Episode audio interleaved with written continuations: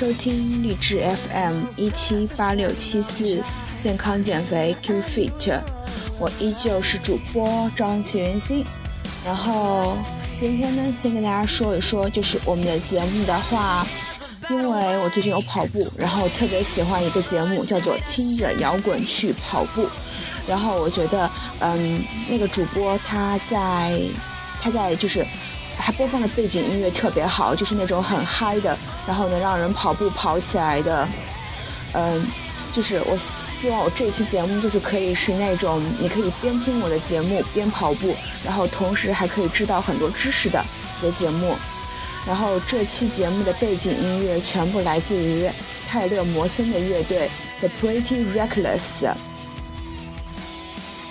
嗯，首先上期节目说我有坚持跑步，然后这个星期依旧有坚持，然后但是今天早上没有跑，因为今天早上真的很懒，然后就想说过会儿吃完午饭，然后骑车去学校，然后下午完成今天的跑步计划。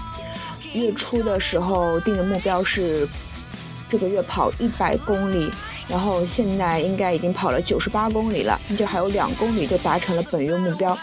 所以要进行一个目标的及时调节。对了，今天单词还没有背，过会儿还得把单词背完了。嗯，那今天就开始我们的内容。刚刚在微博上看到了一段话，叫做：“现在有一些人说话很直，什么话都敢说，结果得到很多人的赞叹，认为这不装，有个性。其实说话应该考虑别人的感受，这是对人最起码的素质。藏族有句俗话。”说一句话要看在场所有人的脸，真正有智慧的人说话特别有分寸，说什么都会考虑，呃，要护别人的心，这才是值得随学的。我觉得的话这段话对我启发挺大的，因为我觉得我就是个说话很直的人，有什么说什么，不是说这样不好，但是有的时候就会伤了别人，特别是对，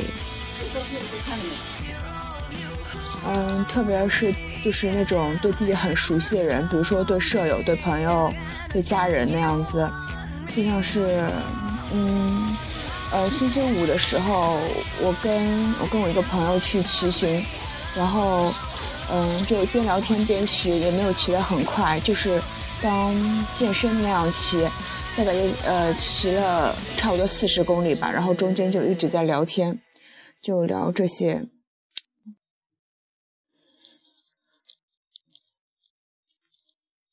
嗯，我原来总是觉得说，嗯，你说了实话，别人就会听，然后就会怎样？你是为了别人好，别人会理解你。但是实际上并不是这样。其实很多时候，更多的管好自己吧。然后对朋友说话，最好是用不要用说教的方式，那样就会好一点。然后还有挺多妹子私信我说那个什么。呃，什么减肥药啊，各种东西要不要吃啊？然后我呃，我用菜妞刀比呃刀比刀的一句话来回答一下，就是如果你要花好几百去买纤体产品，有用的其实只是心疼你多花点时间按摩而已。如果你只是磨两下，那我觉得你还不如拿吃拿拿钱去买堆呃好吃的，与其这样。还不如买罐好闻、使用感舒服的身体霜按一会儿，然后煮碗红豆或者薏仁，效果都可以秒杀。怎么会有人觉得涂一些东西脂肪就会掉呢？所以呢，就是不要呃妄想着说我要通过呃什么按摩霜啊什么东西就能瘦下去，局达到局部瘦身的目目的啊，那不可能。我们家那个墙角还堆着一堆呢，根本就是没有用啊。嗯，然后，对，我有那个上上期上期节目，我有讲到说那个，哎呦妈呀，这期节目感觉太紧张了，让我来缓一缓，大家不要解忧。哦，对，昨天看这期节目有点前言不搭后语，就是把把我们的励志 FM 那个封面换了一下，然后自己做了一下。呃，这个星期的话，还有录一下我朋友的节目，他的节目叫《胖子向前冲》，电台号我忘了，有兴趣的朋友可以私信我，也可以在我订阅的里面找他。他是一个私教，他有搞电台，然后我有，呃，在他节目中做嘉宾，他节目还是不错的，大家也可以关注他。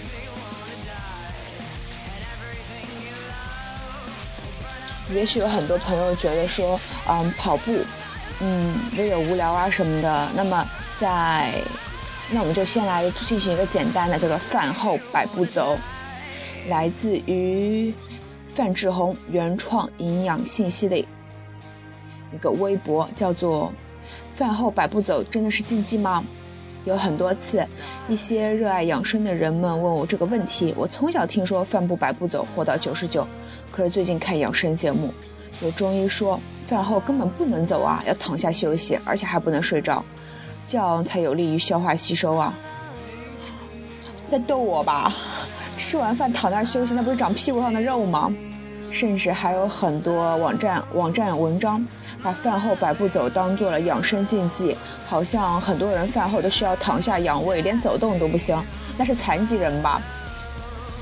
这个问题回答起来好像有标准答案，这是因为不同的人、不同的身体状况，养生建议是不一样的，没有一概而论、一刀切的绝对禁忌。对于严重消化不良、身体特别虚弱的人。即使吃一餐正常的饭菜，也感觉消化系统比较疲劳，胃堵、胃胀。我们千万不要小看消化吸收这件事情，对体弱者而言，它还是有点累人的。柔软的肠胃平滑肌要千百次的收缩蠕动，胃移线和小肠要分泌大量的消化液，这可是非常辛苦的事情，也要消耗能量的事情。所以在饭后。消化系统的供血量会大幅增加，体弱者的消化系统就好比是一个生产生产能力很差的工厂，人力物力都不足。忽然来了很多原料加工，自然就感觉不堪重负。比如说那些胃下垂的人，餐后的胃重量增加，就很容易感到不适。所以饭后躺下休息一会儿。能够让他们集中精力用于消化吸收工作。这时候，如果再让那些体弱、消化不良的人去走长路，身体就要分一部分能量用于移动身体，消化系统的血液就会减少，本来下垂的胃更加疲劳，有有可能会不利于消化吸收功能。这里要特别提到的是，是糖尿病人和减肥者，他们非常。嗯，需要在餐后及时运动。有研究表明，和饭后静坐三十分钟相比，餐后马上进行散步等轻微活动的糖尿病患者，餐后血糖的控制程度更好。也就是说，如果餐后马上进行活动，肌肉的活动会及时消耗一部分血糖，使餐后血糖及时得到利用，上升幅度比不活动时较小。同时，对正常人来说，餐后血糖上升。减少餐后胰岛素水平下降，能减少血脂上升幅度，也有利于减少脂肪合成，从而帮助降低体重。我经常推荐我的朋友们，除了日常健身之外，餐后要马上起来做家务，或者出门散步，作为预防发胖的一个最好的措施。很多人，很多人告诉我，这确实是预防发胖的一个很好的措施。当然，这里说的运动只是一些擦桌子、洗碗啊、收拾屋子、打扫卫生、照顾花草、散步之类的轻松活动，并不是跑步、跳绳之类的较高强度运动，不必担心有妨碍消化和引起肠胃痉挛之类的不良后果。遵循这个建议的意外收获是家庭气氛更加和谐了。有男士告诉我，太太听了建议之后。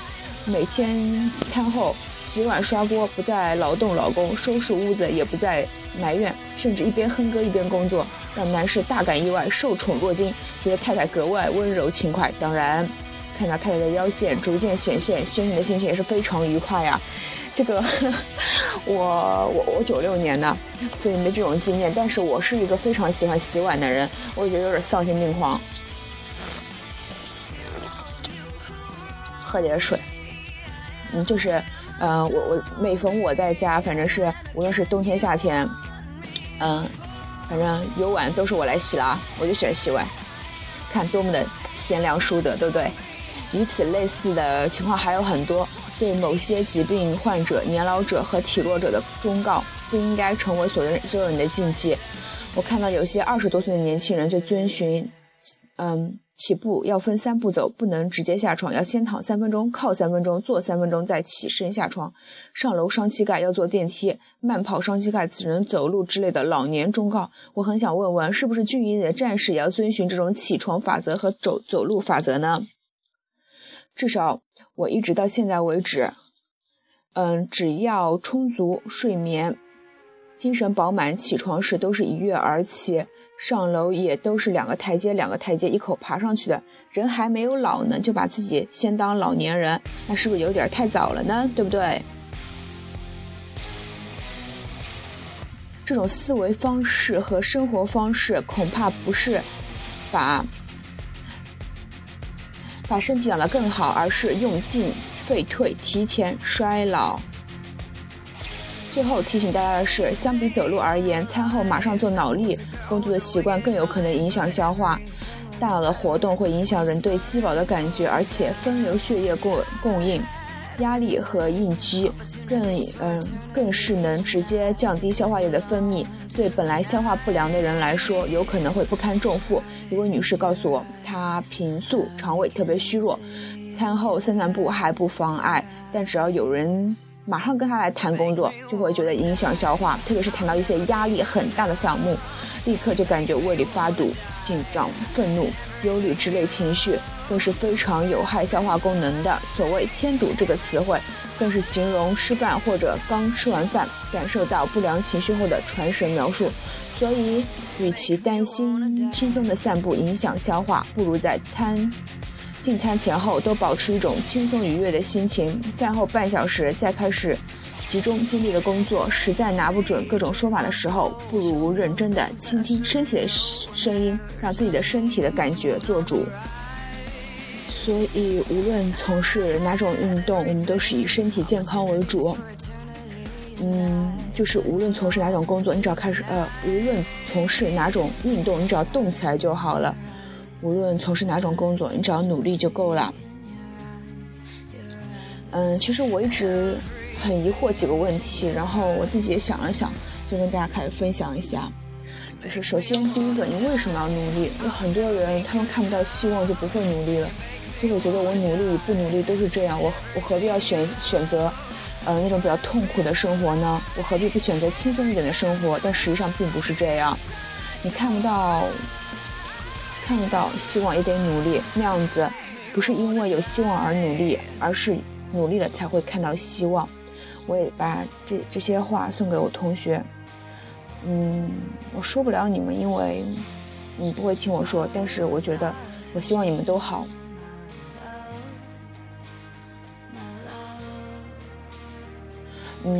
就像是就像是那句话所说的，从来就没有轻松的生活。你觉得轻松，很有可能是因为你在重复着单调的日子，或者停滞不前。你有怎样的生活，就有怎样的身体。动的辛苦，就是为了静的漂亮。嗯，最后来分享一下跑步呼吸的秘诀。一，学会从牙缝中吸气，最好是口微开，轻咬牙。呼吸时要注意做到均匀和有节奏，呼气要短促有力，吸气要缓慢均匀，有适当深度。二，呼吸节奏与步伐配合，通常慢跑的节奏是每两步三步一呼，每两到三步一吸，并保持呼吸均匀和深度一致，这样跑起来才会轻快。第三个呢，就是。加强呃呼吸呼气深度。其实很多时候不是自己跑不了，而是自己不想跑。自己就是当你开始决定做这件事的时候，其实你已经成功了一半了。很多时候就是你不愿意开始，你觉得开始就会很艰难，所以要坚持，要要学会开始，要逼自己。不逼逼自己，哪知道自己有多强大呢？同时，不要轻易去依赖一个人，他会成为你的习惯。当分别来临，你失去的不是某个人，而是你精神的支柱。无论何时何地，都要学会独立行走，它会让你走得更坦然些。刚刚那句话来自于宫崎骏。嗯，就像很多姑娘说，哦，我健身我一个人我不去，我骑车我一个人不去，我跑步我一个人还是不去，为什么不去呢？一个人嘛，一个人又怎么呢？一个人动，一个人减肥，一个人身材变得更好嘛。然后还有一个呃，就是如果你坚持不了晨跑的话，那我建议你在早上进行，因为你早上进行了之后，你把一天最难的东西都完成了，那你们后面就没有什么不好完成的嘛。同时，有很多行为会浪费你的时间，消耗你的生命，就像是我最近我就觉得我拿手机我玩微信的频率特别高，我觉得这样不好。嗯，比如说拖延、缺乏计划、无止境的忧虑，这些。行动前的思考是对的，但焦虑中的反复思考可能会成为你浪费时间的代名词。嗯，接收太多不必要信息，如果让所有信息都涌向大脑的话，会导致难以思考。第五就是周末赖床，我今天就做了，周末就不能赖床，我七点半才起来呢。然后。嗯，我觉得我还得改改拖延这个毛病，虽然不是很严重，但是确实有点不能这样。就比如说我在学校里，我六点钟起床，但是我六点二十几才会出宿舍门去跑步，中间那二十几分钟，很多时候都在摸曲子，都在涂脸，都在嗯玩手机，先把手机信息回好了再走嘛，就感觉特挺不好的。我的呃目标就是六点钟起来，六点零五分大概把东西弄好了下床。洗漱大概六点十五分的样子出宿舍门就差不多，下个星期实践一下。然后还有手机的话，玩手机能怎么样呢？得戒掉手机这个毛病。还有就是缺乏计划，我现在因为我记性不好，所以我做计划都会有一张纸，呃，然后把每天做完的，然后打个勾就好了。然后这个星期的话，还报了养马，四月十九号扬州半程马拉松。呃，二十一点多公里吧，不到二十二公里的样子。我的目标是两小时之内完成，但是估计挺悬的。然后如果有听众也要去参加养马的话，私信我说不定咱们能相遇哦。但是前提就是，其实我长得不漂亮，我身材也不好，我只是想找个人一起跑嘛，就那样。这个星期的话，力宏的新专辑，呃，你的爱吧，有出来。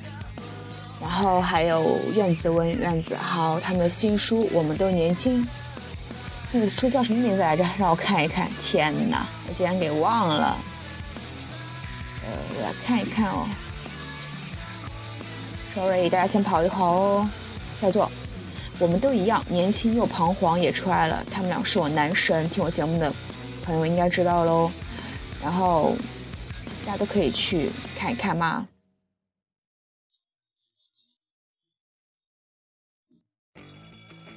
好啦，现在播放的是我们这期节目的一个最后一首歌，也就是说我们的节目快要到尾声啦。大家有什么想听的话，可以私信我，因为有的时候我会没有灵感啊，对不对？就像这期节目，感觉灵感不是很足的样子，就感觉有点说话有点不太，呃，那个啥，大家都懂的，对不对？然后我前期我会觉得说，我要不要把我的节目改一下，说搞搞的那种很正式的那种。什么有公众微信啊，各种的，然后，但是有朋友就私信我说，他就喜欢我节目的这种轻松愉悦的氛围，然后我想说大家怎么想的，然后可以私信给我，或者微信我，然后让我有点改进的空间嘛，对不对？虽然改进的空间很大了，还有什么意见跟我提出，然后，呃，最近跟跟我说那种什么呃背景音乐能不能小一点的人明显减少了，说明这一点我已经改进好了。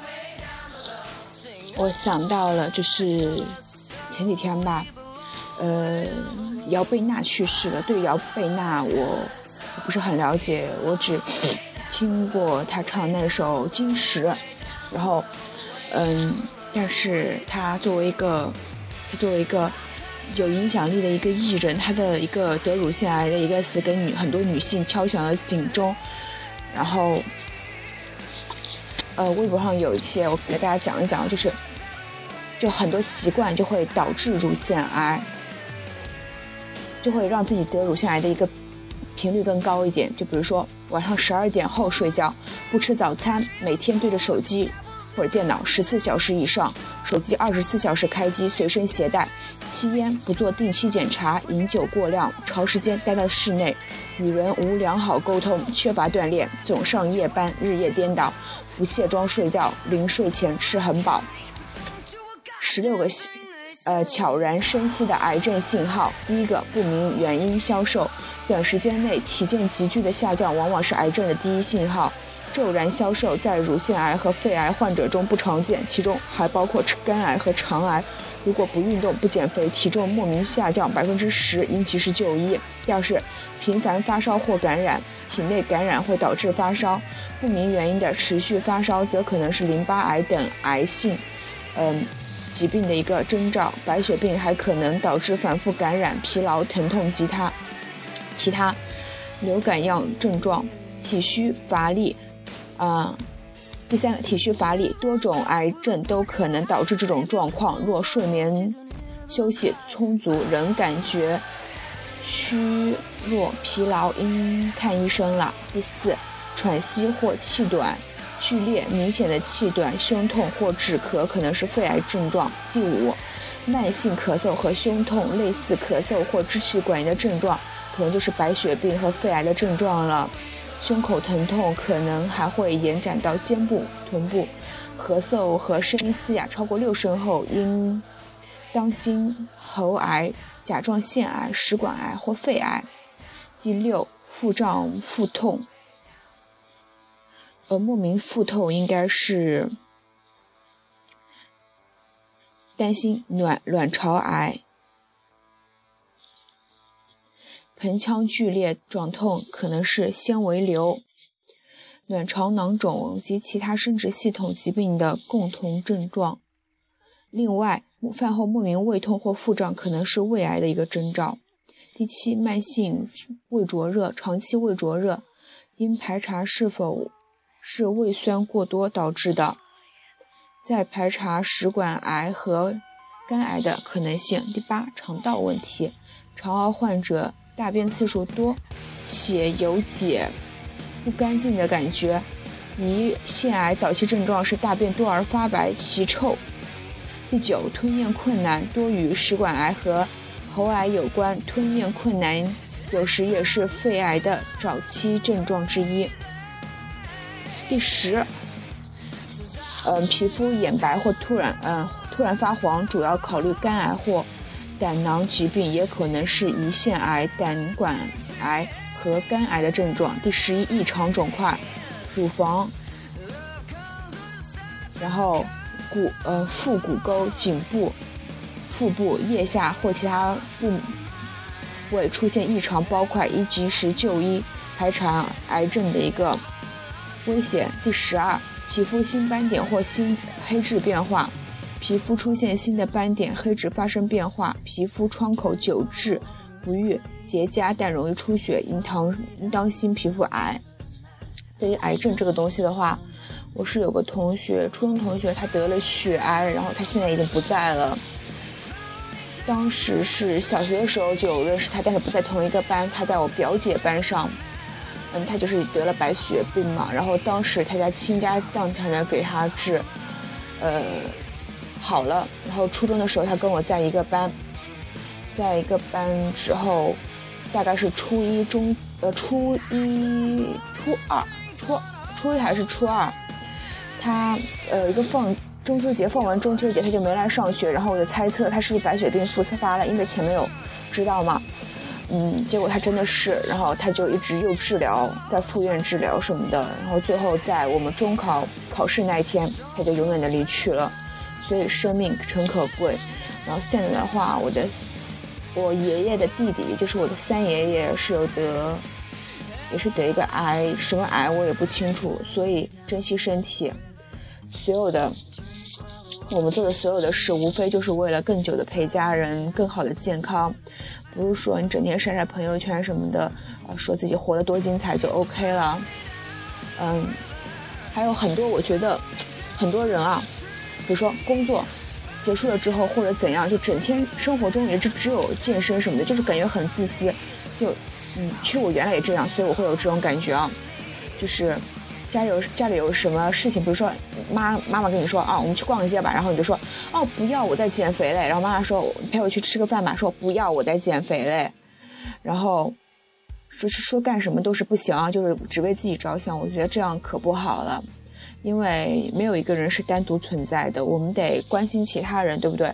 然后微博上我看也有人说，就是那种大 V 啊。或者没有进行大 V，有很多粉丝那种健健身的人，他们整天就泡在健身房，感觉他们都没有时间陪家人。我觉得那样很不好，因为就是刚刚那句话，没有人是独立存在的个体，我们应该多关心他人，多与其他人在一起，嗯，让自己成为一个可以温暖到别人的人，那样就更好，这样活得更好。对了，今天是不是周杰伦结婚哦？很多人喜欢周杰伦，对不对？那我们就一起祝周杰伦幸福啦！那么这期节目就是这样啦，嗯，大家继续运动起来哦，有事可以私信我哦，有任何问题都可以问我，嗯，就这样，拜拜。